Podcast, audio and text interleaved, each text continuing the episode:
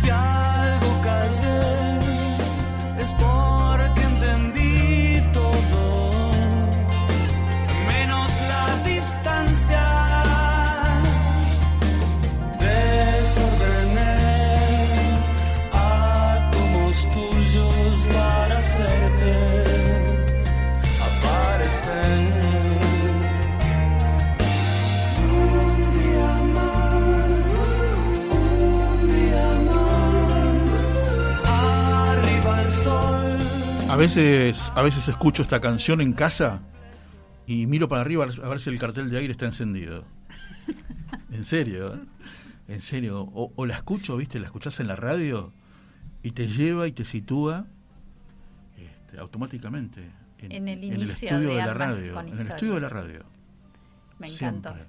Hay canciones, hay canciones que, viste, que, que te trasladan en el tiempo, que con un clic, con dos segundos ya te llevaron a tu juventud, a tu adolescencia, a tu infancia, ¿no? Y, y, te pasa, y te pasa porque son canciones que quedaron en esos, no sé, cajoncitos, ¿viste? En el cerebro.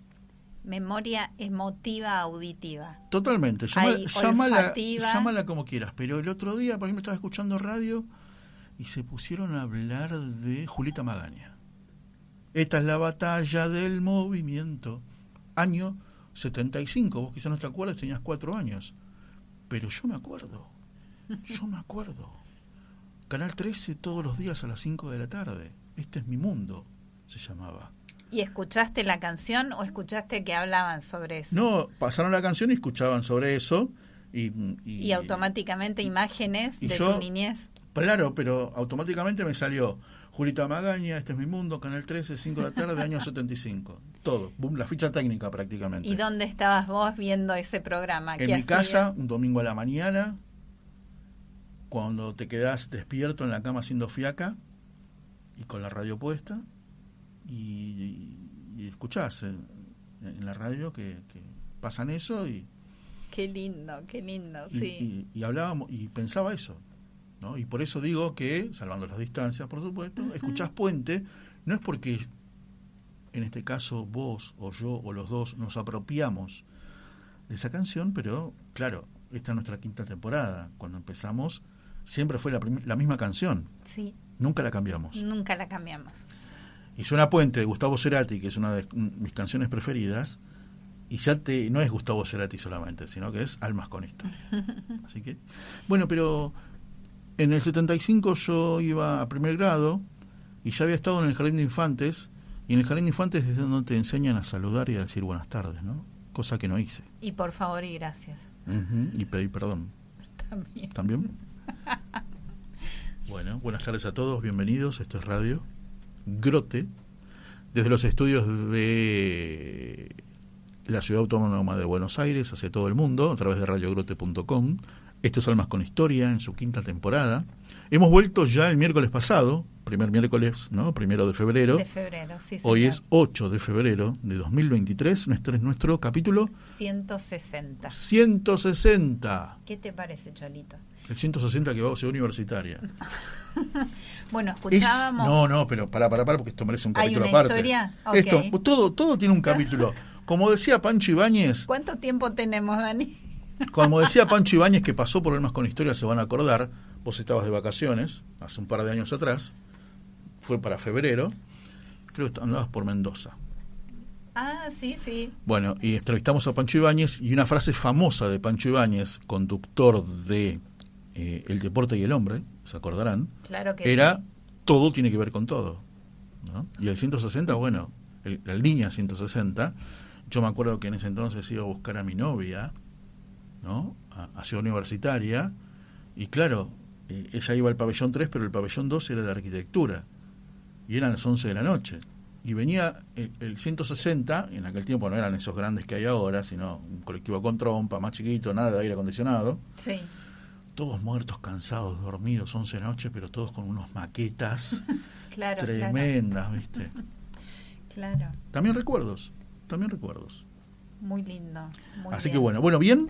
Muy bien, y decía, escuchábamos Puente en el inicio del programa gracias a Daniel Martín, que está realizando la operación técnica de Almas con Historia. Wow, hoy no te dijeron ni mago, ni rey, ni nada, ni seis dedos, ni ocho dedos, ni catorce manos. Manos mágicas. Manos mágicas. Super paciencia. Hoy le dijeron en la operación técnica Daniel Martín. Daniel Martín. Muy bien. Y está transmitiendo eh, a través de www.radiogrote.com, de la aplicación de Radio Grote que descargamos a los dispositivos y del canal de YouTube de una servidora, el canal de Marisa. Si por ejemplo, ¿qué pasa si ponemos el dispositivo de Radio Grote en el teléfono? Mirá. Por ejemplo, ¿qué pasa si ponemos el dispositivo de Radio en el teléfono? Tiene un poquito de delay, ¿vio?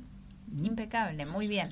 Bueno, no nos busquen en Twitch en este momento porque se lo debemos. No nos Así que búsquennos en YouTube. Y si no, en la semana y comparten el programa, después en las redes, en Facebook, etcétera. Muy bien.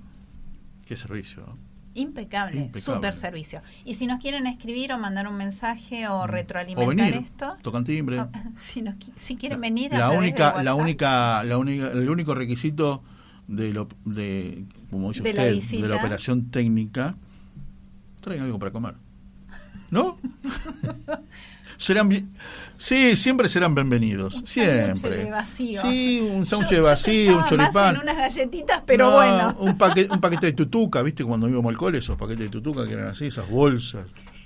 ¿Sabe lo que es de que estoy hablando? Señor. Ah, sí, señor. Porque ahora, son todas, ¿viste? Son todas, sí, son todas millennials. No, no, no, sí sabemos, hemos comido las semillitas de girasol también. Oh no sé, que uh. pobre la señora que limpia la escuela, qué dolor de cabeza cuando se volcaba, cuando se vuelca actualmente algún paquete de esos. Qué dolor de cabeza que es limpiar eso. bueno, dale, ¿qué? Eh, para que se comuniquen con nosotros. Estábamos invitando a través del WhatsApp al 11 24 57 68 75, el WhatsApp de Radio Brote, o al WhatsApp de la producción 11 69 40 0708. Ante cualquier consulta, ¿no? Ante cualquier duda, consulta a su médico. Cualquier duda, consulte a su médico. Bien. Y cuéntenos qué les dice. Ah, sí. Todo. bueno, mis amigos, este, bienvenidos, bienvenidos. Compartiremos en este Almas con Historia 160 dos capítulos más de Buenas Almas. Las dos muy diferentes, un hombre y una mujer. En la primera hora tendremos una mujer, en la segunda tendremos un hombre. Y cada uno con cosas muy particulares. ¿Por qué? Durante el mes de enero y esta semana, más todavía, todo lo que se viene hablando del el caso de Fernando Baez Sosa. El lunes fue la sentencia, ¿no? Perpetua para cinco, para tres, quince años cada uno, pero resulta que no van a poder salir no solo antes de los 35 años, sino que una, la ley penal se modificó y ahora no van a poder pedir este, salidas transitorias hasta dentro de 50 años. O sea que van a poder salir con 70 años y lo más probable es que algún mamá y papá no, ya no esté. ¿No? Porque es la ley de la vida. Exacto, sí. Una de, las personas, ¿no? Lo hemos visto, lo hemos escuchado por radio, lo hemos leído en portales de noticias, pero también lo hemos visto mucho en televisión. La cobertura de los medios, ¿no? Ese periodista, ese cronista que pasó todo el mes en Dolores, creo que venían sábado y domingo nada más para, para Buenos Aires, o no tanto, porque siempre si no, sobre todo TN, vamos a enfocarnos en TN, ¿no? que estaban allí Sebastián Domenech y Paula Bernini. Y estaban ¿no? atentos todos los días de lunes a viernes que iban al recinto donde se llevaba a cabo el juicio, lo presenciaban, no podían este, llevar cámaras, no podían usar el teléfono, no podían nada, solamente papel y lápiz y anotar. Y después cuando salían, entrevistaban al doctor Burlando, a algún abogado de su equipo, este, y bueno, iban contando las sensaciones que, que se iban viviendo. Y entonces pensamos, desde Almas, desde la producción de Almas, queridos amigos que están escuchando, digo, ¿y qué te parece si llamamos a ejemplo Paula Bernini, de TN, una gran cronista, una gran cronista que se mete absolutamente por todos lados? ¿Qué pasa a ella? ¿Qué le pasa a ella cuando se apaga la cámara, se apaga el micrófono? Y porque terminan casi conviviendo con las personas involucradas. Sobre todo, con sobre los todo de Fernando con, en este con caso. Graciela y con Silvino. Sí. ¿Qué les dijiste? ¿Cómo fue verlos por primera vez? ¿Cómo es ver el rostro de los ocho jóvenes? ¿No es cierto? Porque nosotros los vemos por una pantalla y nos impacta y nos deja pensando, pobres chicos, pobres padres, más todavía pobre Fernando y pobres padres de Fernando. Pero pensemos también en esos ocho, mamá y papá, de esos ocho, Condenados. que también se Sí. arruinaron la vida. Sí. Porque lo primero es esos ocho se reunieron la vida, lo decía de otra manera, ¿no? Pero esos padres, y que tenían que, viste, salían y les gritaban asesinos, y un montón de cosas que se estuvieron viendo. Pero bueno, ese era, ese era el objetivo nuestro. ¿Eh? Llamar a Paula. es como, como ¿Cómo lo viviste? lo vivió. ¿Cómo lo viste como, como- persona, como mujer? ¿Qué pasaba cuando se apagaba el micrófono? Es una excelente, te contaba absolutamente todos los detalles, eh, es muy inteligente, no, un montón de cosas de Paula. Son situaciones muy duras de, de Pero cubrir claro. eh, periodísticamente. Pero claro. Hemos pero claro. hablado con otros periodistas, sobre todo con corresponsales de guerra, Ujú. Y realmente hay muchos aspectos de la actualidad de la noticia que es durísimo de atravesar y, y de guiar frente a cámara Claro, también. Claro. Tener presencia de donde gente, saber moderarse. Me imagino que todos sus sentimientos cuando- y emociones a flor de piel y A- ayer hablé, por ejemplo, con una periodista argentina de Rosario sí. que vive en Turquía, Mm, con el esposo, con el esposo judío, viviendo en Turquía. Y ustedes saben lo que pasó en Turquía ayer. Tremendo terremoto. Y ahí no sos periodista. ¿Viste? en primera persona. en primera persona, en primera persona, y pasó mientras dormían. Así Tremendo, que bueno, Tremendo. si las niñas, como dice nuestra querida amiga Alejandra González, la Sí. conductora, ah, vuelve el lunes Alejandra González, estaban preguntando, estaban juntando firmas para que vuelva, bueno, el lunes ya vuelve La conductora de El Santo Padre Testigo de Cristo. y vuelve con un programita bastante eh, con- afiladito, con estos 10 primeros años de pontificado del protagonista del programa, que es que es Jorge Bergoglio. Así que así que bueno, estamos armando algo lindo, sobre todo porque lo primero, lo primero lo, lo primero como dicen, ¿no? Sí. Lo primero que corresponde es primero eh, se cumplen también 10 años de la renuncia de Benedicto. Que fue lo que sucedió para que venga Francisco después, ¿no? Y todo y la sorpresa del mundo que un papa emérito, no, renunció, un papa que renuncia, había pasado hace 500 años. Sí, tal cual. Y ahora, y qué sé yo, y un papa emérito, y va a haber dos papas, ¿y eso lo viste, la, la iglesia lo permite? Y el papa emérito tiene que estar vestido de blanco igual. Bueno, ahí estamos armando Así algo que muy no bueno. se pierdan el lunes el programa Sí, especial sí. del Santo Es que en Padre. realidad van a Muy ser bien. los lunes de febrero y todos los lunes de marzo, que son en total siete, Sí. están armados de tal manera, lo estamos armando de tal manera que vamos a analizar bien, o mejor dicho ella, por supuesto, va a analizar bien este, un pro- eh, dos años por lunes. Dos años de pontificado de Francisco Muy por bien. lunes. Así que va a ser bastante ella- miradito con lupa todo. Y sobre todo ella, sobre todo Alejandra, que en lo que va del pontificado hubo tres jornadas mundiales de la juventud. Sí, la Río JMJ. 2013, eh, Cracovia 2016 y Panamá 2019. Entuvo, estuvo en las tres, Alejandra. Cierto. Estuvo sí, en las sí, tres. sí. Y la primera que era, que era la del 2013, en el cual veníamos hablando a fines del 2012, ella estaba juntando dinero, sus ahorros, para ir a 2013, JMJ, porque quería ver a Benedicto. Ah, Y Benedicto en el medio, como le digo yo, te renunció. ¿No es cierto? este año es la JMJ de Brasil. Eh, No, No. no, no. eh, ahora toca Portugal, Es- Lisboa, el año que viene. El año que viene. No, este año, A este ver. año en septiembre, pero Lisboa. 23. Ah, ok. 2023, Lisboa 2023. Bueno, seguramente Alejandra estará también en esta jornada. Y no es fácil. No, es Los tiempos han cambiado, nuestro país, ¿viste?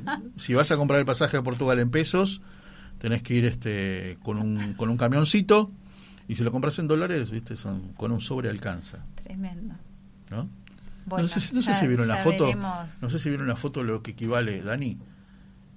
Mil dólares. Y mil dólares en pesos. No lo vi eso. No lo vi, no me lo llevo a imaginar tampoco. No. no es, como un poco amargante. Así está nuestra nuestra nuestra moneda. Bueno, señores, hay canciones, hay lindas canciones, hay buenas voces. En la, eh, después de más adelante te voy a contar quién va a estar en la segunda hora charlando con nosotros. Muy bien. Eh, hay buenas ideas, hay buena música, hay buen momento. Y estás vos, están ustedes, que es lo mejor de cada programa. 11 69 40 0708. Dani, cuando quieras, dale, música, maestro.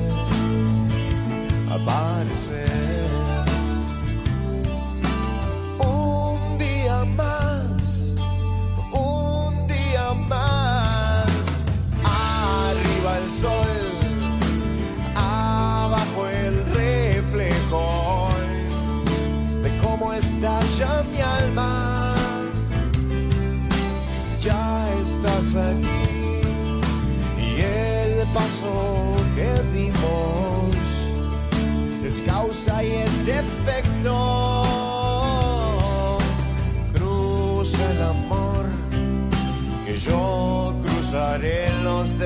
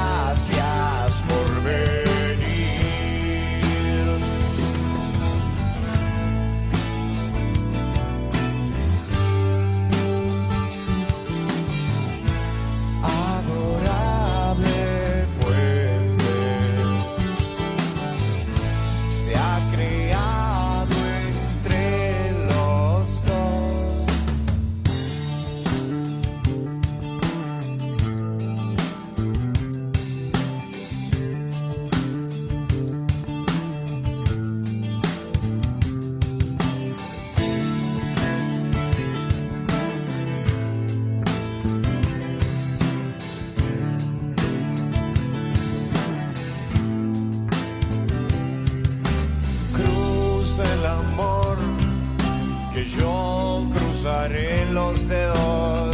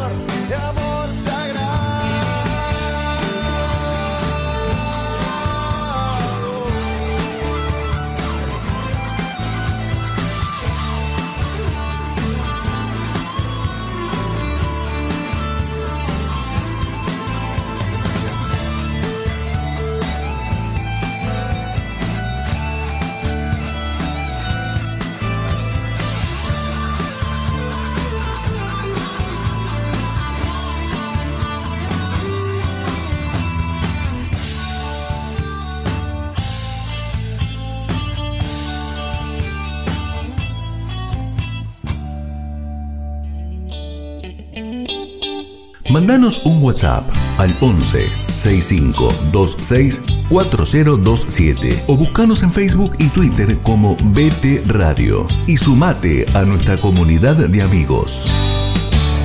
De radio para disfrutar la vida.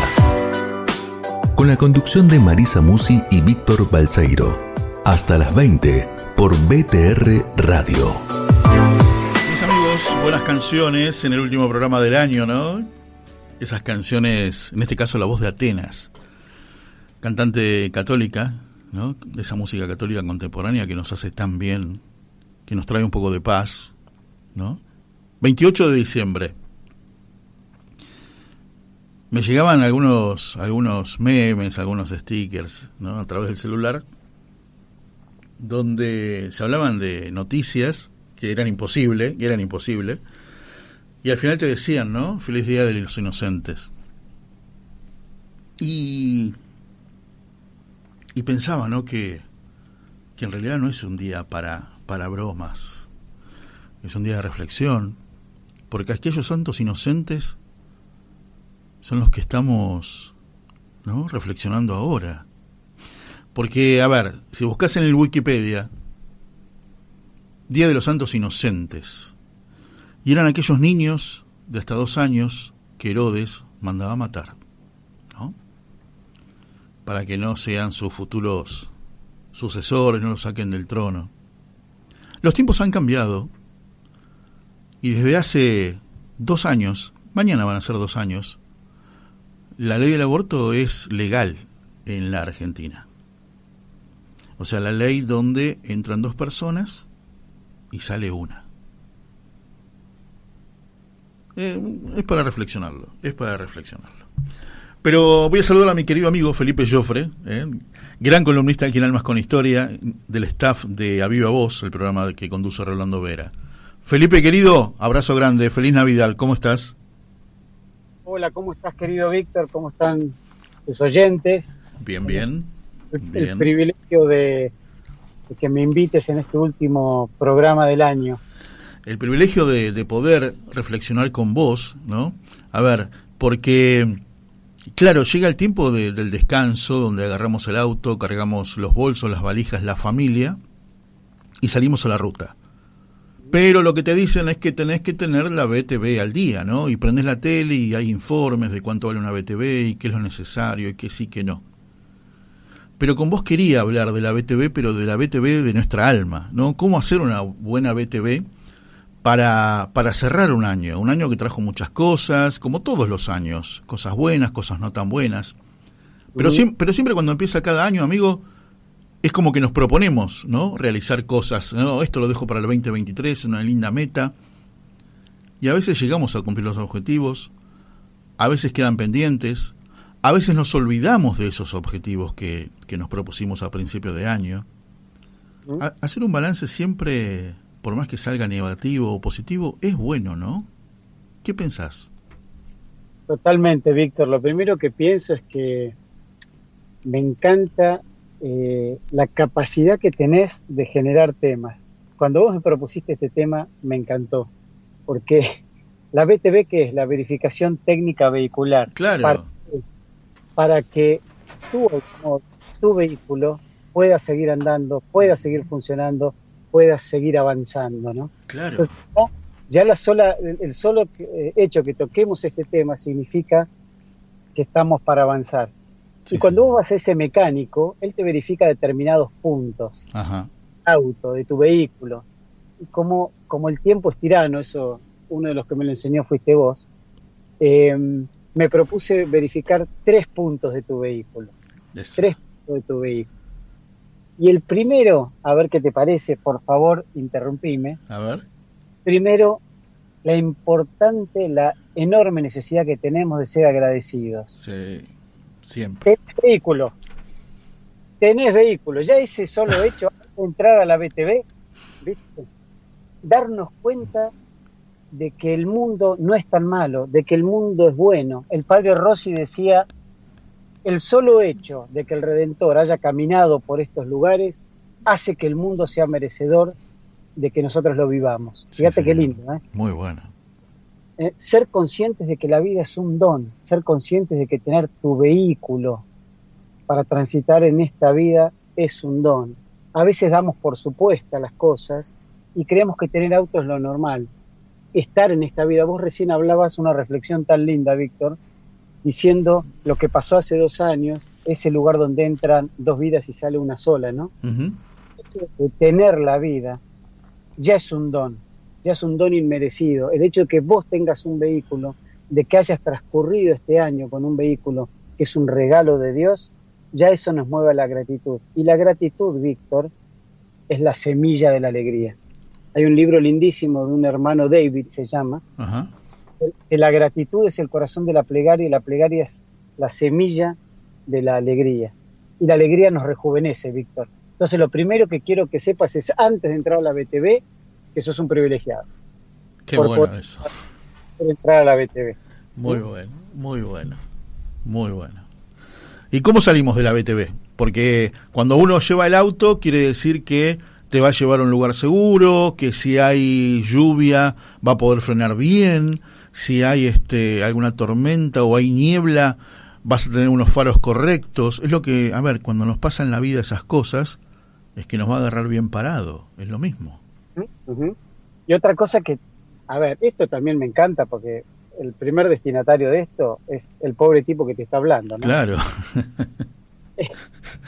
estamos en una verificación técnica vehicular de automóviles, no, no de motos. Claro.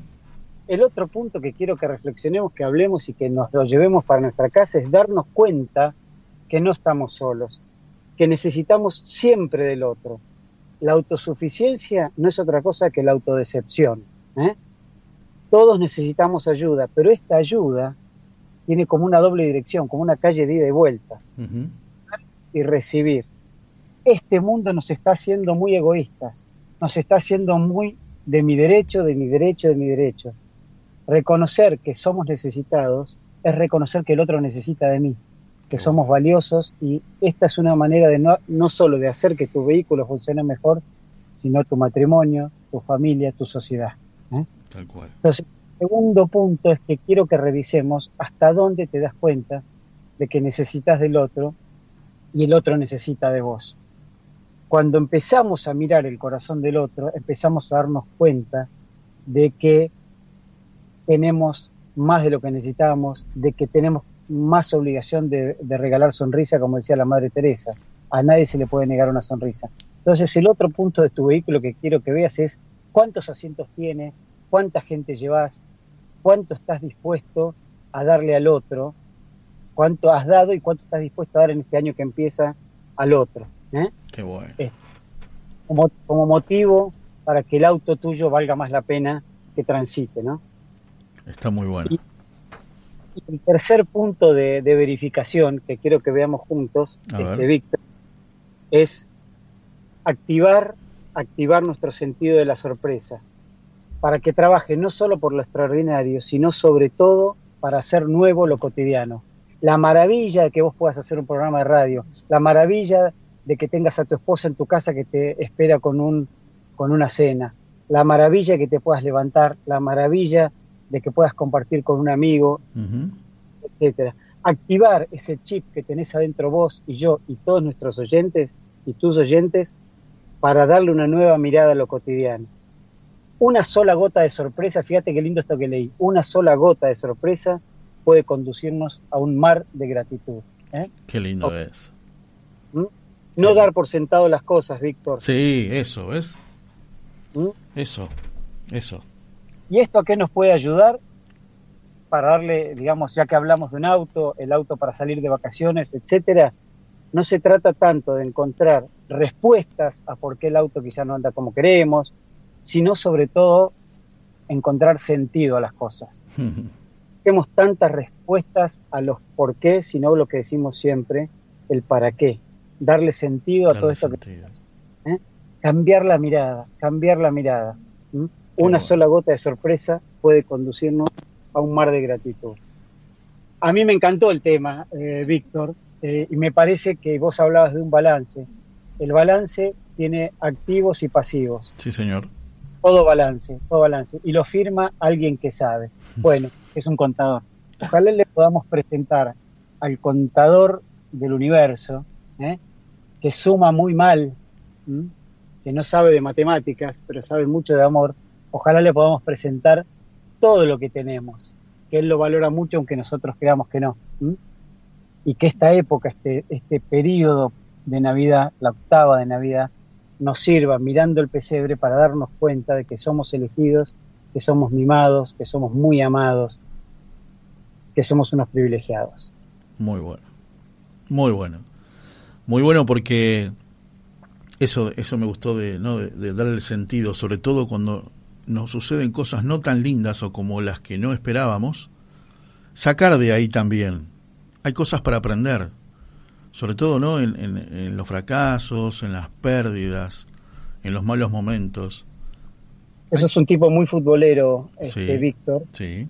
Esta Valdano eh, dijo algo, es, es, un tipo que a mí me gusta mucho escucharlo, creo que a vos también. Sí, sí, tiene libros, libros escritos. Que no se puede gozar sin haber sufrido antes. Sí, señor, sí, señor. Lo que vos decís, estás a ojos vista de nuestros de, nuestra mirada mundana, eh, puede haber sido malo, entre comillas, eh, si lo envolvemos con lo mejor que tenemos, como aquel cuento, no sé si, tengo un minuto para si lo envolvemos con lo mejor que tenemos, pasa a ser una perla que, nos enriquece y que nos fortalece. Totalmente, totalmente. Qué bueno, qué bueno haber pensado en vos para, para esto, ¿no? Sobre todo cuando, cuando se transcurre el año, cuando pasan cosas y después este, llega fin de año y a mí me gusta, me gusta evaluar, me gusta evaluar eh, bueno, los programas de radio, me gusta evaluar, este, juntarme con amigos, ¿no? Con amigos así, de, de, a, dos, ¿no? A charlar un rato, qué fue tu vida, cómo fue este año, qué planes tenés, este, me parece, me parece que es algo muy bueno, que es algo muy bueno, y que no hay que dejar... claro, todo lo que vos haces, decíselo como lo estás haciendo a tus oyentes, para que lo hagan, porque si no vivimos en la vida como el hámster que corre en la rueda. Exactamente y un mundo eh, lindísimo que ni mira. claro, muy buen ejemplo, muy buen ejemplo ese, muy buen ejemplo. Muy buen ejemplo. Sobre todo, empezaba el programa diciendo la, la lección que nos habían dado el equipo de fútbol. ¿Qué pasa cuando uno se propone, cuando uno tiene un objetivo? Y, y puede ser que las cosas anden mal o empiecen mal, como empezaron en la selección, y sin embargo, analizaron, no buscaron culpables, buscaron soluciones Y, bueno, el objetivo llega, el objetivo llega. Y si no llega esta vez, llegará la próxima. Mm. Esa, esa, es la enseñanza. Se ha dejado una gran enseñanza todo este proceso de la selección, ¿no? Sí, totalmente, totalmente, totalmente. ¿Cuántos, ¿Cuántos andan por ahí diciendo, ¿por qué no nos juntamos todos y vamos por el mismo lado? Si los 6 millones de personas que fueron al obelisco solo fueron con camisetas argentinas y banderas argentinas. Nada de que viva el otro, viva uno, o banderas de River o de Boca. No, no. Vos lo veías y era una María celeste y blanca. Entonces quiere decir que, que se puede hacer. Y la importancia del liderazgo silencioso, ¿no? Que el, el líder siempre decimos que tiene un porcentaje de ejemplo mucho mayor que el de las palabras, y es el caso de lo que nos pasó con, con el capitán este nuestro, ¿no? Sí, señor. Eh, la verdad que tiene un montón de aristas para ir trabajando todo lo que pasó, si bien no perdemos de vista que es un deporte, un deporte y un juego, ¿no? Pero tiene un montón de aristas que nos pueden servir mucho para la vida. El, el, conductor, el técnico, el silencio del conductor, la humildad, eh, el trabajo en equipo, eh, etcétera, etcétera, ¿no? Totalmente, totalmente. Amigo, como siempre es un placer conversar contigo, escucharte. ¿eh? mañana lo bueno de todo esto es que mañana vamos a ponernos un buen abrazo, así que así que ves, eso eso eso está buenísimo, eso está buenísimo. Los italianos que dice, que nosotros decimos, bueno, hablamos, y sentíamos, nos sentimos, ¿eh? nos estamos sintiendo. Sí, señor. ¿Eh? Sí, señor. Te mando un abrazo muy grande. Te mando, te mando un gran abrazo, Felipe. Gracias por llamar, Víctor. Un abrazo grande. Dale, abrazote grande. Mis amigos Felipe Joffre, esto de la BTV, ¿no? La BTV del alma, el balance. Y es el último miércoles de diciembre. Y conviene hacerlo, queridos amigos que están escuchando. Siempre. No, pero no tengo tanto para. Siempre hay. Siempre hay. Y pero tengo 80 años. ¿Qué voy a hacer ahora? ¿Qué objetivos tengo? Siempre hay algo lindo para o para vos, o para hacer feliz a alguien. A decirle, bueno, este año que comienza me voy a encargar de que se enteren mis seres queridos cuánto los quiero. Pero no a través de un regalo, a través de una llamada, de un WhatsApp, ¿no? Es un lindo objetivo. Es un lindo objetivo. Acá hay una frase que me encanta, que la estoy leyendo desde que empezó el programa, y te la voy a compartir. Hay dos maneras de difundir la luz ser la lámpara que la emite o el espejo que la refleja. Me encantó, me encantó. Dani, hacemos una canción y ya volvemos aquí en Almas con Historia. Vamos.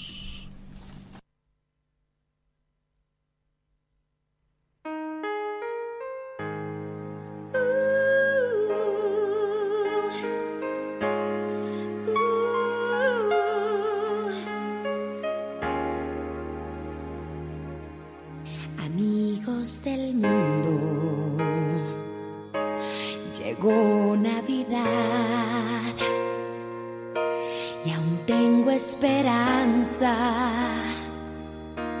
que todo cambiará. El odio y la guerra por el amor y la paz. La ira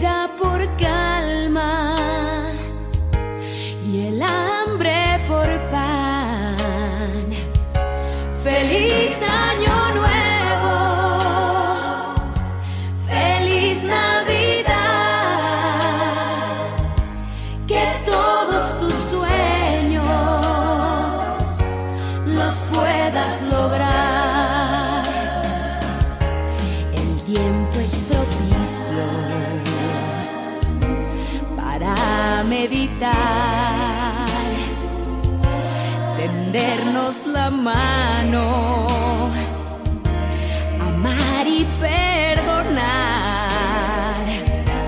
estar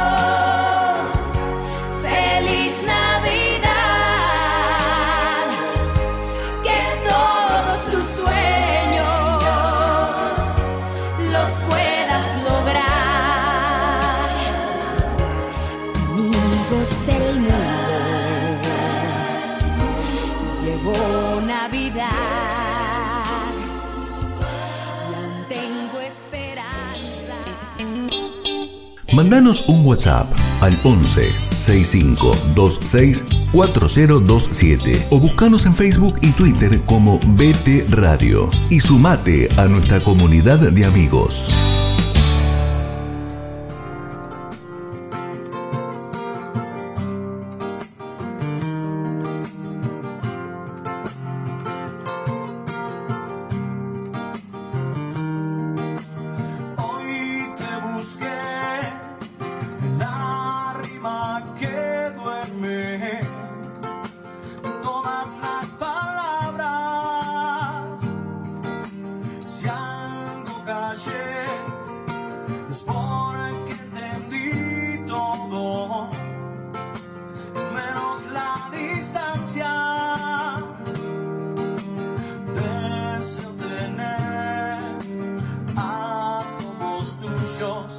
Aquí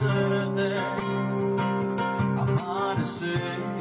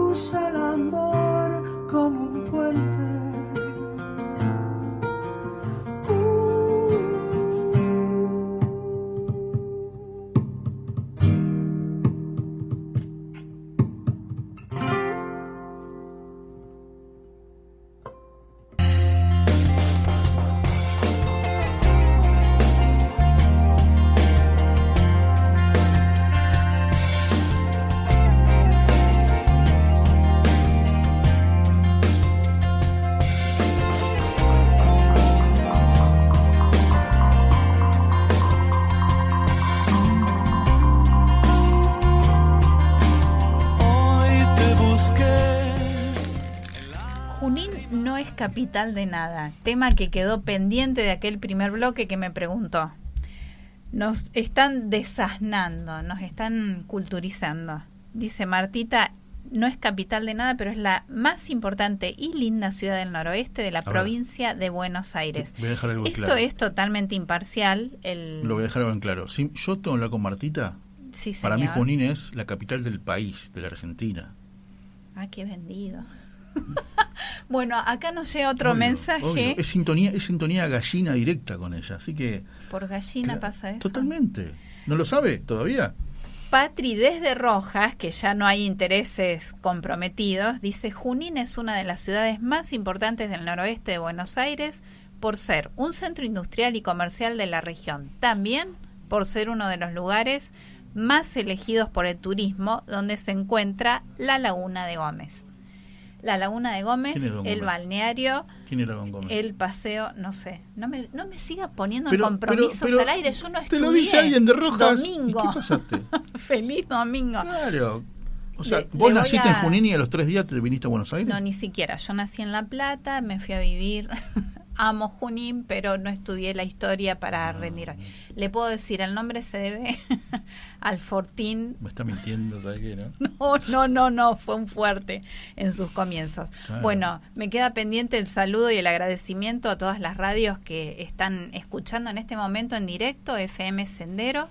Luego nos escuchan en BTR Radio los días jueves y en Radio Magna los días jueves, en Radio Divina Providencia los días viernes en Solo Dios Radio en la ciudad de Pensilvania los días sábados y los días lunes en Radio Fe Latina.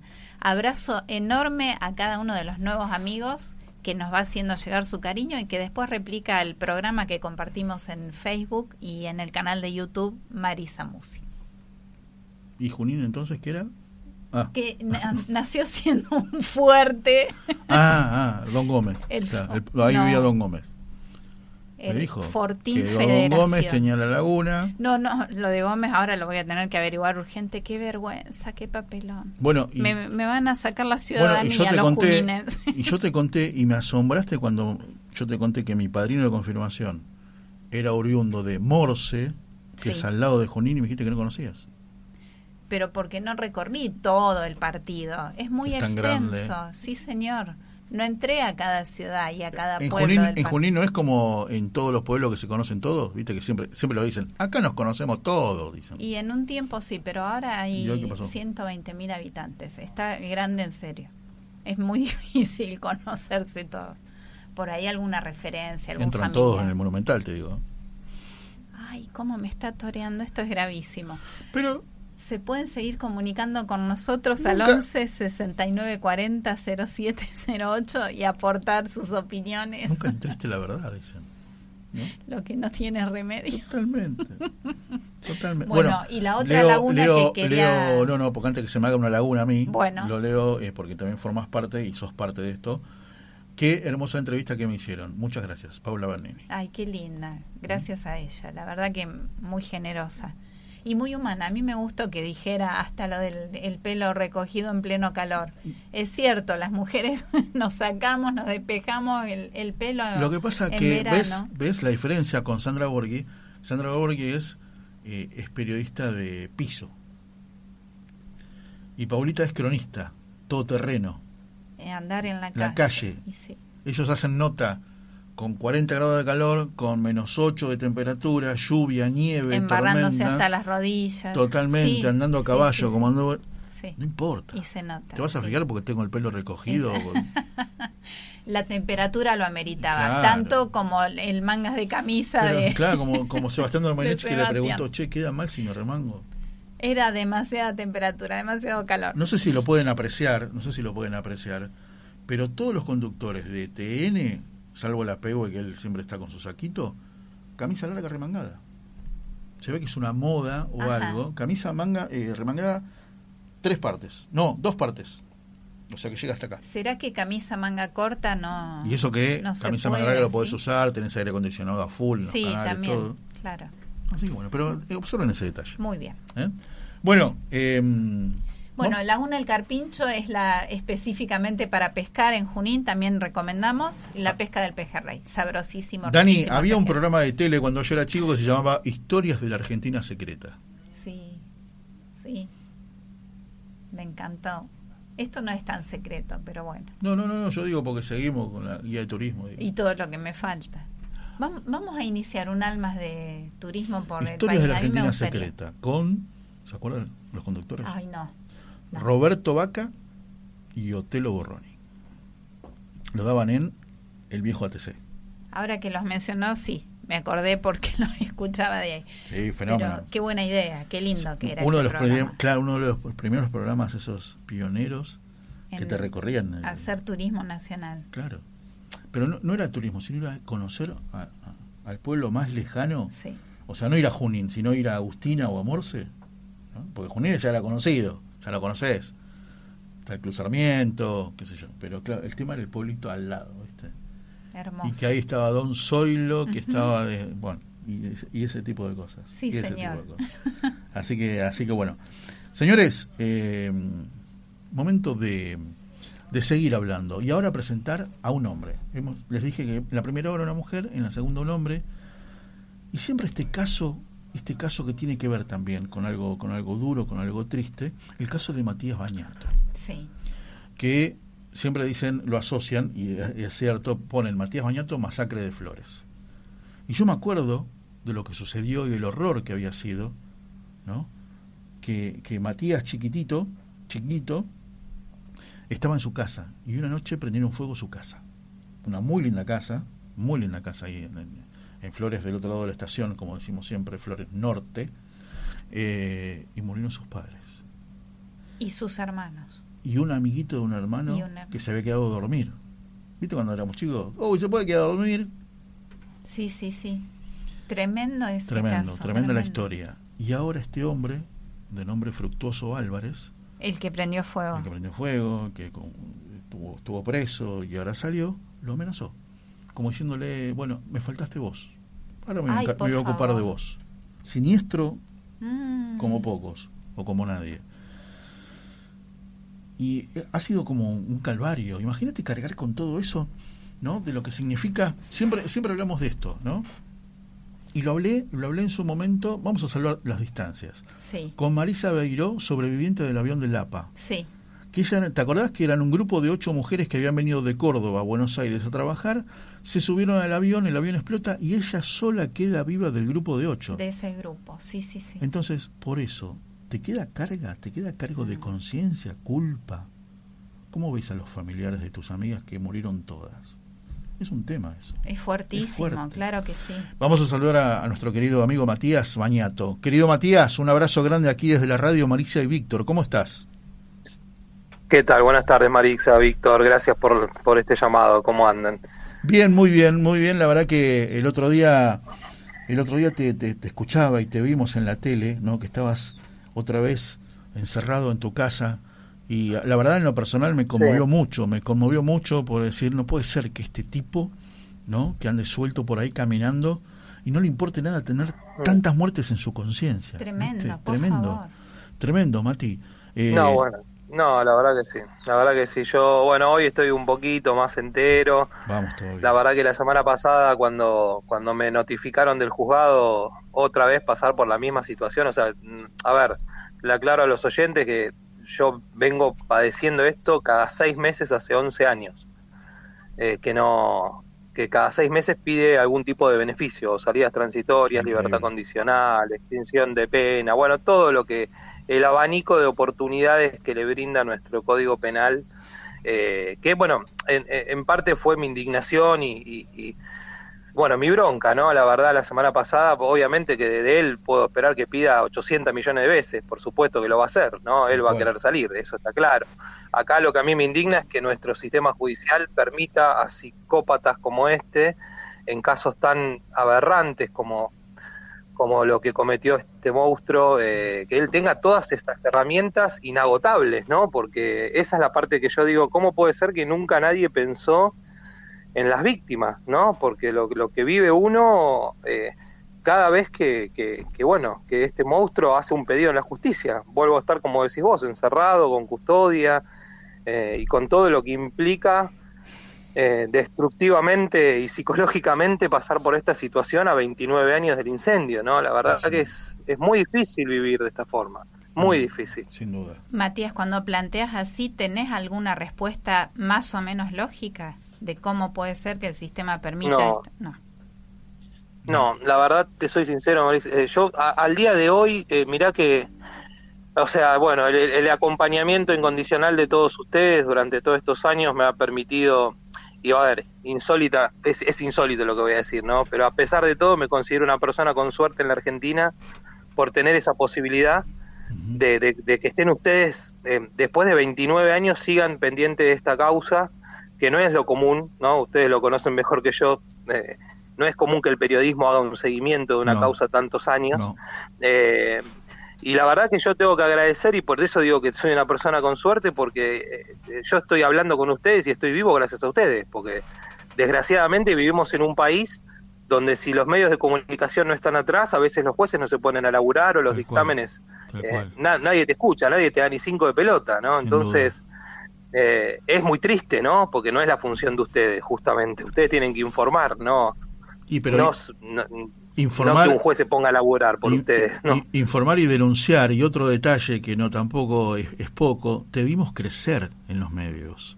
Sí, te vimos crecer, porque ¿desde cuándo estás en los medios? 29 años fue el incendio y yo creo que eras chiquito y ya estabas al aire, ¿o no?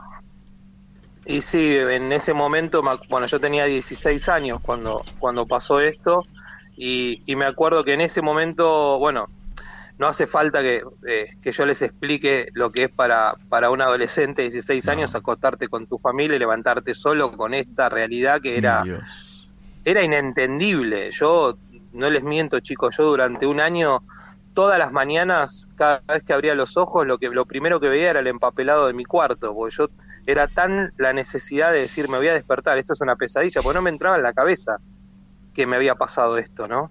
Eh, no, me, no me entraba en la cabeza que el único vivo era yo, era algo tan irreal, ¿no? Y, y ahí mi abogada, en ese momento, Rogelia Pozzi, me acuerdo que vino y me dijo, Matías, eh, acá hago, una, hago, hago un paréntesis, ¿no? Rogelia es la viuda de, Eduardo Bolet, uno de las ah, víctimas del clan Pucho, ¿se acuerdan? Sí, claro. entonces Rogelia, claro, ella conociendo ya por todo lo que había pasado con Eduardo, con el clan Pucho, eh, ella lo primero que me dijo es, Mati, eh, el caso ya de por sí es mediático, vos tenés que ser fuerte y tenemos que hablar en los medios porque estamos en un país donde sin la ayuda de los medios, este hijo de puta en unos años lo tenés caminando en la calle, me dijo. Y, bueno, eh, a mí me costó horrores, me acuerdo que la primera nota que di fue con, con Fanny Mandelbaum, me acuerdo que ella estaba en Telefe. Claro. En, ese momento era, bueno, Canal 11 y me acuerdo que nada, tuvimos que interrumpir la nota varias veces porque, bueno, yo insisto, ¿no? Imagínense lo que era con 16 años enfrentar todo esto, ¿no? Era, era destructivo, ¿no? Y bueno, desde ahí fue mi contacto con ustedes, después vino el juicio, que yo, por eso cuando pasan casos como el de Fernando Baez ahora, bueno, o el de Lucio, cuando escuchamos la sentencia, es imposible uno no revivir lo que vivió en su momento, ¿no? Y esa, ingenuidad, por ponerle algún nombre, eh, que uno tiene como, como ciudadano de a pie, desconociendo las leyes, el código penal y un montón de cosas de un mundo completamente desconocido cuando tenés la suerte que no te pasen estas cosas. Eh, obviamente que yo en ese momento con la abuela, cuando escuchamos Perpetua, eh, los dos me acuerdo que nos miramos y lo primero que pensamos, porque el sentido común de cualquier ciudadano de a pie después de semejante este, masacre que causó, uno, uno pensaba que no salía nunca más. O sea, no, no te entra en la cabeza que la perpetua no es perpetua, ¿no? Eh, o que matar a una persona es igual que matar a 10 en la Argentina. Eh, la verdad que yo me esperaba que, bueno, yo dije, bueno, dicen perpetua, pero seguramente es perpetua por cada uno de ellos. O sea, no me imaginé nunca, jamás me imaginé que, que la perpetua no era así. Entonces, cuando veía este, esta semana, viste a Graciela y a Silvino, que bueno, yo hablo mucho con ellos y, yo les advierto esta situación, ¿no? Yo le, el otro día le decía a Graciela el fin de semana, el domingo cuando hablamos a la mañana, me acuerdo que le dije, le digo, más allá del, de lo que escuches en la sentencia, pensá y, vos sos consciente porque lo ves conmigo, que no se termina ahí. Desgraciadamente no se termina ahí. Ahí recién empieza todo. Claro. ¿No? este, pero bueno, es muy es muy triste, ya les digo, es muy yo si ustedes me piden un calificativo, yo creo que hay que tener, perdón la expresión, ¿eh? pero tenés que tener mucho huevo, mucha fuerza para poder seguir viviendo y ser un familiar de víctimas en Argentina, ¿no? Mm. Matías, y hablas con los papás de Fernando. ¿Hay algún grupo, alguna forma de trabajar en equipo como para darse soporte entre ustedes, compartir la experiencia, eh, ser guiados por un profesional? ¿Tenés conocimiento de, algo así? Que Mira, nosotros sí, nosotros, nosotros estamos, bueno, somos muchos los familiares que estamos juntos, la mamá de Ángeles Rawson, Vivian Perrone de Madres del Dolor, María Luján Rey de la tragedia de Once, bueno, Carolina Píparo, bueno, hay un montón de familiares que hemos pasado por estas situaciones, eh, gente de Cromañón, eh, sí, por supuesto que siempre, de hecho, bueno, hemos luchado por la ley de víctimas, justamente que, que uno de los puntos de la ley de víctimas es esto, el tener un acompañamiento este, psicológico, eh, tratar de que los operadores judiciales tengan un poquito de empatía, ¿no? Porque esto no, no es un dato menor tenemos un, un sistema judicial, un sistema penal de que, fue siempre fue creado, ¿no? Desde las facultades de derecho, eh, solamente poniendo el ojo en, la, en el victimario y no en la víctima. Entonces, para los operadores judiciales, eh, uno lo que siente es que, que nuestros familiares son solamente un número de expediente, ¿no? Porque claro, al no, al no tratar con víctimas, no teníamos derecho a ser escuchados, no teníamos derecho a que nos, que nos escuchen. Eh, entonces, bueno, obviamente todo era enfocado en el victimario, que tenía derecho a hablar cuando quiere, que tiene un abogado gratis desde el minuto cero, que es parte a lo largo de todo el proceso. Bueno, del lado de las víctimas, todo esto que les digo, hasta la ley de víctimas, no, nada de eso existía. No existía. Eh, no existía. Lo que vimos con Graciela la semana pasada en los alegatos, que Graciela pidió hablar y le habló al tribunal, bueno, eso no era posible, eso era imposible antes, no estaba permitido. O sea, solamente la víctima podía hablar el abogado que vos pagues eh, y te constituías como parte en una causa y ahí recién el abogado, pero por supuesto, en un lenguaje técnico, eh, eh, hacia, ejercía tu defensa, ¿no? Como, como víctima. Pero no, faltaba esa pata que para mí era sumamente importante, mirar un juez a la cara y transmitirle, aunque sea un poquito, de, de lo que de lo que se transformó tu vida después de que estos estos monstruos te la arruinan, ¿no? Sí, Sí, exactamente. Y para no hablar de, de, vida arruinada, sino de cómo saliste adelante, te vemos fuerte, te vemos valiente, te vemos hablando, que eso la, la verdad que es admirable, porque mm. quizás otros se mm. amedrentaría ante la amenaza y se escondería aún más. ¿Qué te sirvió, mm. Matías? ¿Cómo hiciste para salir adelante y, y para estar en este lugar hoy? Bueno, a ver, yo también o sea, la realidad es que, que tuve la ayuda creo más importante que puede tener un ser humano, que en mi caso fue mi abuela, ¿no? Eh, mi abuela me ha, me ha salvado en todos los aspectos en los cuales se puede salvar una persona, o sea, ha hecho que, que yo pueda crecer sin rencor, sin odio, eh, por supuesto con valores, eh, ella se, yo créanme chicos, no, no, no porque, porque era mi abuela, sino porque creo que pocas personas pueden tener esa, esa valentía que tuvo ella de, enterrar a su única hija, nietos, quedarse sola con un adolescente en ropa interior literal, sin casa, eh, y a ella no hubo nadie del Estado que la ayude. ¿eh? O sea, ella, ella la semana del incendio tuvo que salir a laburar para comprarme la ropa a mí, pues se había quemado absolutamente todo. Sí, claro. claro. Este, pero para mí eso fue como fue un pilar muy muy importante eh, y quizás esa es la parte de que ahora me cuesta tres veces más todo no desde que ella falleció es como que cuando me pasa a transitar esas estas instancias no como el viernes cuando me enteré es como que mi motor era ella viste entonces eh, esto se hace cada día más difícil también está el cansancio de tantos años eh, y quizás ustedes me escuchan así, pero bueno, tengo mis momentos, tengo pero, mis días. a ver, por supuesto, por supuesto, Mati, por supuesto. no les voy a mentir, no no es que soy un superhéroe, ¿no? No, no, no, no, no, me puedo levantar de la cama.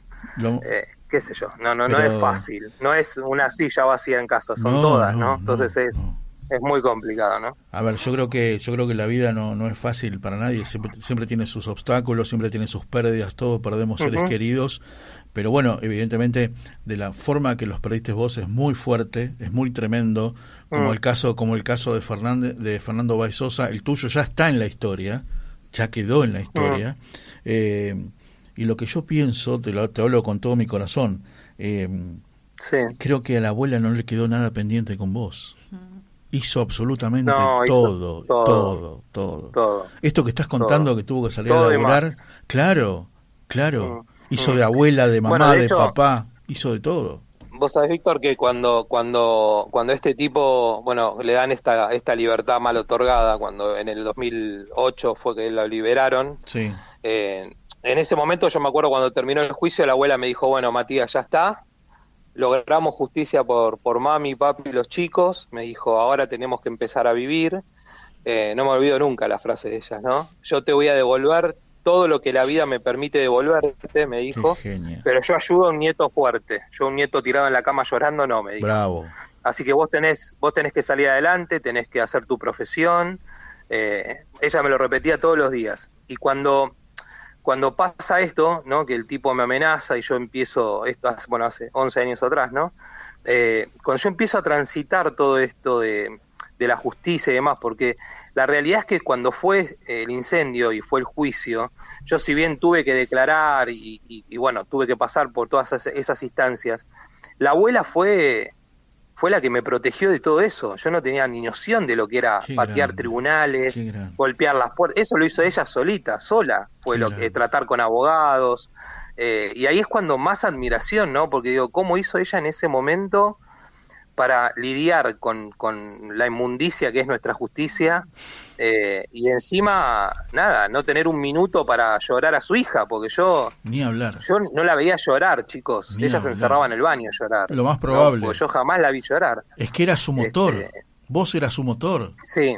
Vos sí, ella lo dijo muchas veces. Claro. Ella siempre me dijo eso. Claro. Ella me dijo que si, si yo no... Bueno, en, la noticia se la da se la da a mi tía abuela, o sea, la hermana de ella, eh, mi abuela estaba en Mar del Plata, para la gente que no sabe, por eso se salvó. Ella dormía en, en, la cama donde estaba Nicolás Borda, el amiguito de mi hermano. Claro. Eh, y cuando, cuando mi tía abuela le da la, la noticia de, de, lo que había pasado, ella lo único que le dice es, eh, Norma, Matías te está esperando. Y ella siempre me contaba eso, que cuando ella escuchó Matías te está esperando, ella volvió por eso. Claro. Porque dijo que si no, no, no hubiera podido seguir viviendo, me lo decía siempre. Eh, y bueno, esa, fue, esa era mi lucha por luchar tanto, chicos. Imagínense que yo la veía a ella con 92 años, con esta espada en, la, en la esta, esto que todo el tiempo estar viendo a ver si lo alargaban o no, y yo no lo podía creer, o sea, me indignaba tanto que ella con con sus 92 años después de todo lo que luchó hasta el último momento de su vida, tener que estar viviendo esta tortura, es algo que a mí me, me, saca, ¿no? De, vivir en un país como este, ¿no? Totalmente. ¿Esto es parte también de esta ley, de esta modificación que te notifiquen que lo liberan? Exactamente, claro, como nosotros nunca nos avisaron, yo me enteré por las amenazas de él, este, sí, una de las cosas que hice, hice poner en la ley de víctimas es que los jueces estén obligados a, informar a, la víctima ante, ante la, cuando van a otorgar un beneficio, sea libertad condicional, salida transitoria, bueno, cualquier modificación que haya en la causa, eh, o sea, bueno, me parecía muy importante. Eh, hay, ojo, hay mucha gente que quizás no quiere, ¿eh? Porque me ha pasado con familiares que me dicen, no, yo prefiero que no me llamen. Pero por supuesto que cuando hablamos de casos como este, ¿no? No son los que, eh, quizás los más comunes, ¿no? De un psicópata que encima me quiere matar, no, no, no es lo más normal del mundo. Sí. Eh, o sea, eh, esto excede el, el, pedido de justicia por mi familia. Acá también es un tema de que estaba siempre en juego la vida mía y la de la abuela.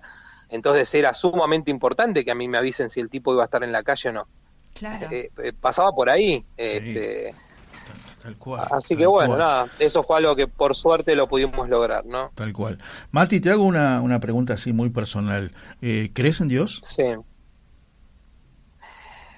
Quiero creer en Dios. Me cuesta por momentos. Hay días que que te puedo decir que sí, hay días que te digo que no. Eh, a ver, a mí me pasa algo con, con el tema de Dios que, que, es el tema de mis hermanos, ¿no?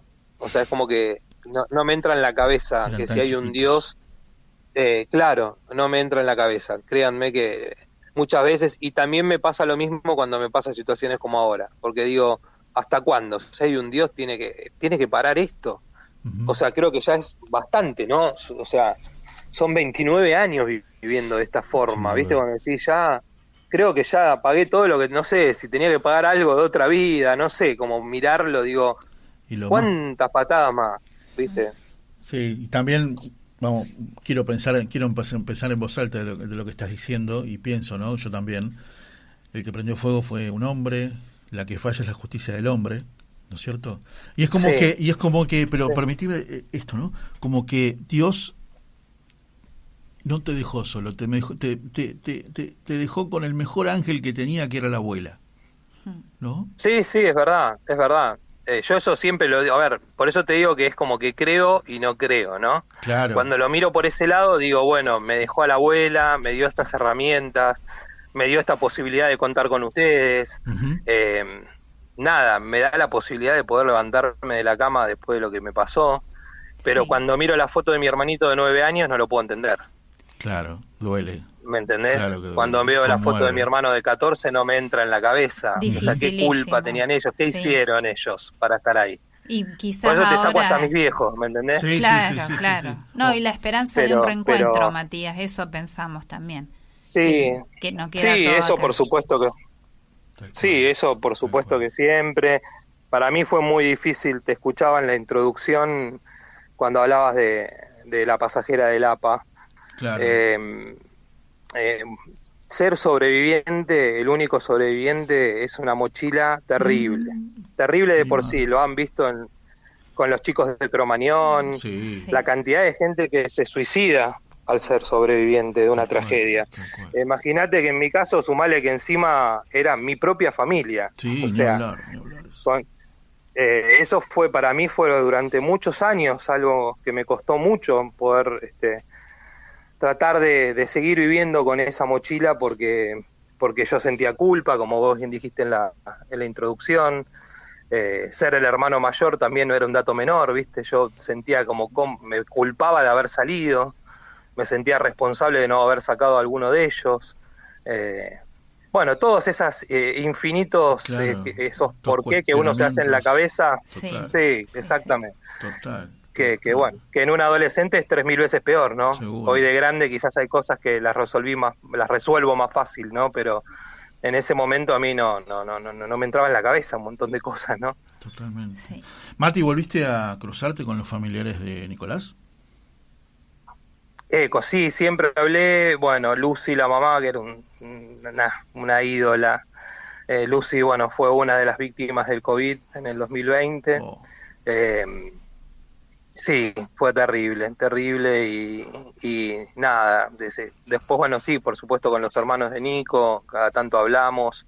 Mirá. Yo tenía mucho contacto con Lucy, ¿no? Claro. Eh, qué sé yo, es como que no es, no es porque el, el resto no, no, no, no, lo sienta ni nada por el estilo, pero bueno, creo que siempre para una mamá enterrar un hijo creo que no hay no hay nada que Exacto. sea igualable a eso, ¿no? Exacto, no tiene nombre, eh, sí, sí, no tiene nombre. No tiene nombre, exactamente, claro. literalmente no tiene nombre. Claro, Entonces, porque... eh, ella, como que el resto, digamos, eh, obviamente que ellos lloran a Nicolás y todo, pero bueno, los hermanos formaron familia, tienen sus hijos, este, eh, la vida como que continúa con esa ausencia, pero para Lucy, como me ha pasado a mí, quizás por perder a todos, una parte nuestra se quedó el 17 de febrero del 94, ¿no? No siguió.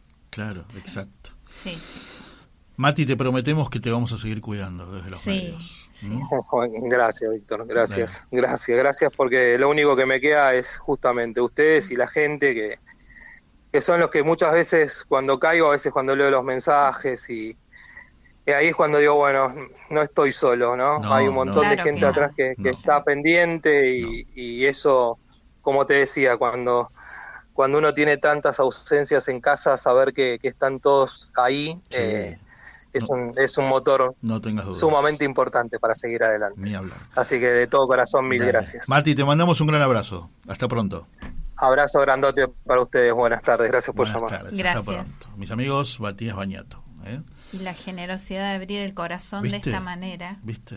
Y pensaba muchísimo la, la abuela, la figura de la abuela, cuando... Pero yo pensé eso, como que Dios... Sí, que le mandó este ángel. Mandó y, este ángel. y, yo digo, embastan tanto la figura de la mujer y, y dicen esto de mujer empoderada y no claro, sé qué, qué, otra pavada. Bueno, cual. mirá la fortaleza de esta mujer. ¿Viste?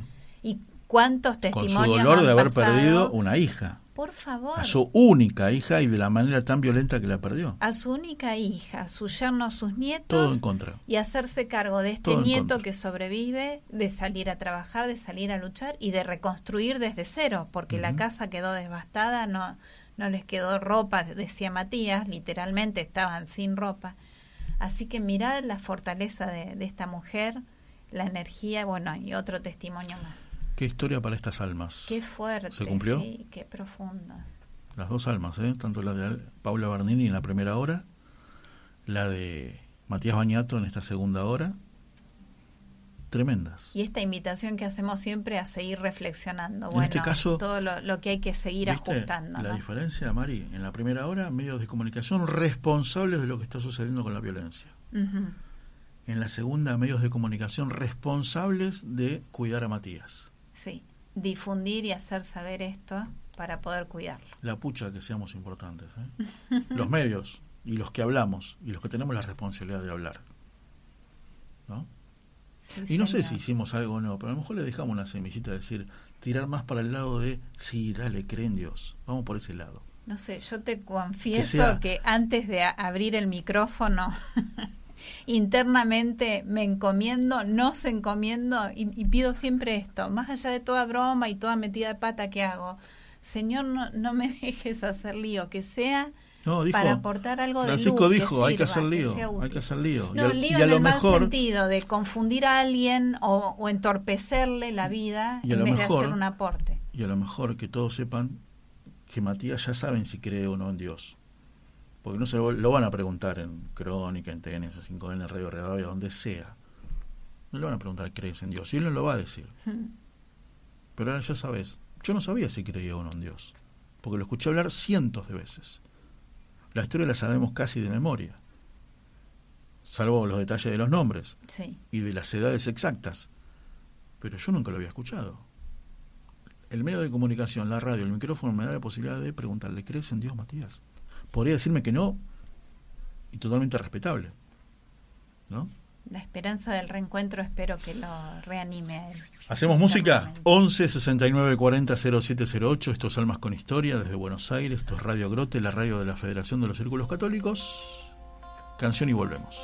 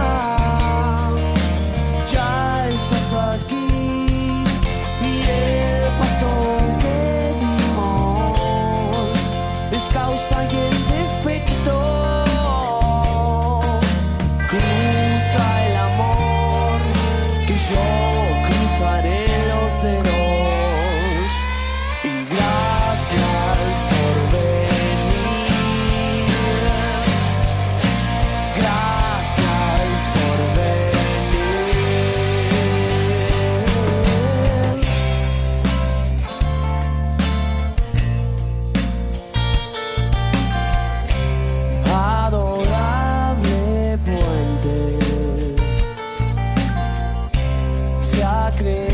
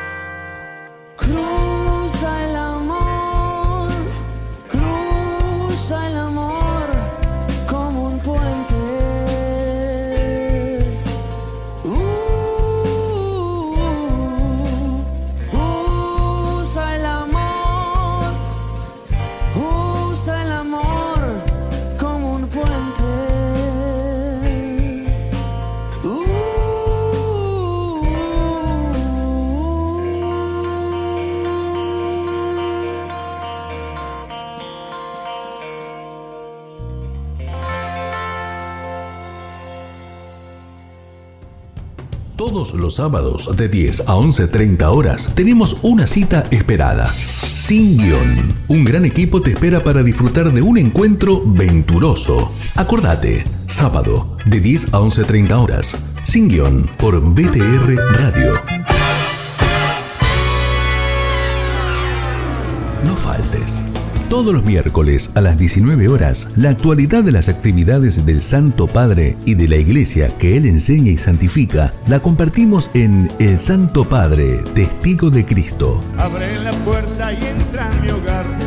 Programa de bendición con la conducción de Alejandra González por BTR Radio. Te esperamos. Mandanos un WhatsApp al 11 65 26 4027 o buscanos en Facebook y Twitter como BT Radio y sumate a nuestra comunidad de amigos.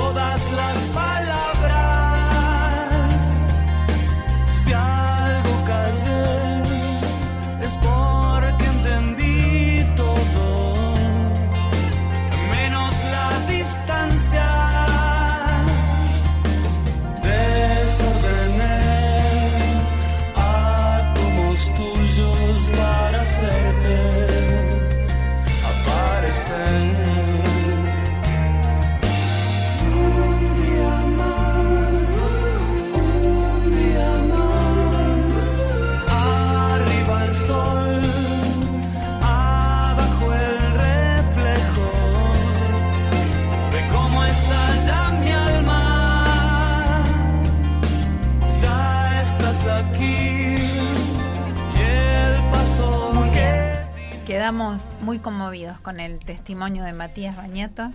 Seguimos comentando ahora en el corte. Y del tema de la fortaleza y de, de los equipos que se arman también, de trabajo y de sostén. Estábamos viendo que la radio sigue en verano, pero reactiva sus programas. Vamos volviendo. Va cayendo gente al baile, Dani, de a poquito. Así que esta semana el DIRE, el querido Tito Garabal, retomó en clave grote y vamos a invitar a mañana jueves, eh, después de clave grote, retoma en modo familia con nuestra querida Miriam Mitrese y mm, después hacemos un impas porque a viva voz seguimos trabajando en vacaciones. Bueno, ya tuvimos una reunión de preproducción. No, después no, no. Estamos tratando. De 13 a 14, como dijo bien, ¿no? En modo Primero a las 12. A las 12 en, clave grote, ¿no? El programa del DIRE. Eh, después viene en modo familia con Mira Mi 13 y todas sus su banda de mujeres, las chicas superpoderosas. María Inés. En este caso son este, las divinas. Ah, bueno. Y claro, porque estaban las, las populares, ¿te acuerdas? Sí. Las populares y las divinas. sí, señor, sí, señor. Espero que Marinés esté de acuerdo. Bueno, y después de 14... Eso es lo que transmiten al aire. Después, del otro lado, del otro lado del vidrio es otra cosa, bueno, qué sé yo, lo siento. Después hay muy buena selección musical, señores, eh, elegida por nuestro querido Daniel Martín. A las 18 había voz, pero todavía estamos medio difónicos, no podemos empezar, ¿no? Estamos a media voz, no a viva voz. A media voz. A media bueno, voz. Estamos calentando motores de a viva voz. Ya, ya hubo algunas ideas. A las 20. A las 20 se viene. El Ay, no sea atrevido, le pido por favor. No, bueno, pero las pruebas me remito. Están, las grabaciones. Ah, ¿No? Hay gigas grabados, Dani, donde Marisa Musi presenta, ¿no? A Daniel Mostacholes Macañone, ¿eh? ¿no? señor. diálogo político. No, señor. Al periodista Macañone. Ah, tiene razón. Presenta al periodista Daniel Mostacholes Macañoni. ¿Cómo no? Con la compañía del señor Tito Garabal. Del señor Tito Garabal. Qué mala persona que es. Ahora cuando salimos ¿Por qué? ¿Qué hizo Tito? Ay, Balseiro, va a pagar muy caro todo esto. Pero, no, pero yo dije Tito Raval y ella, que dijo, qué mala persona que es. Uy, por favor. Derecho a réplica, 11 69 40 0708. No, Derecho a réplica. Tremendo, tremendo. Bueno, así que están hechas formalmente las invitaciones. Ya seguiremos completando la grilla de, Grote, de esta querida familia. Muy bien hemos compartido un momento lindo a fin de año eh, de la mano del director. Me lo perdí. Y bueno, todo el mundo le mandó mucho cariño. Usted mandó la representante que le dijo así, todo el mundo le mandó mucho cariño. Dani no me deja mentir que literalmente era todo el mundo. Después hay que buscar nombre y apellido de cada Hemos saludado a todas las radios que nos retransmiten. Hemos saludado, hemos Tanto BTR como Divina Providencia. FM Sendero en este momento en vivo y en directo. Eh, ¿Quién más? Magna, Radio Felatina. Solo Dios Radio. Bien. Y creo que dijimos todas. ¿Absolutamente todas? Quizás haya novedades próximamente. A ver, sumemos alguna otra radio. Permítame 30 segundos, señora, contarle a los amigos de Radio Felatina que están en Pensilvania, en Estados Unidos, que quizás no sepan de qué estábamos hablando. El caso de Fernando Baezosa es un joven que se fue con sus amigos de vacaciones hace tres años, en enero a Villa Gesell, que es una ciudad balnearia de la costa atlántica de Buenos Aires, de la República Argentina. Estaban en un boliche y de repente se cruzó con ocho jóvenes que estaban todos juntos, ¿no? veraneando, y los ocho le pegaron a Fernando, y le pegaron hasta matarlo. Pasaron tres años y llegó el juicio. Y las consecuencias del juicio fueron perpetua para cinco, quince años para otros tres.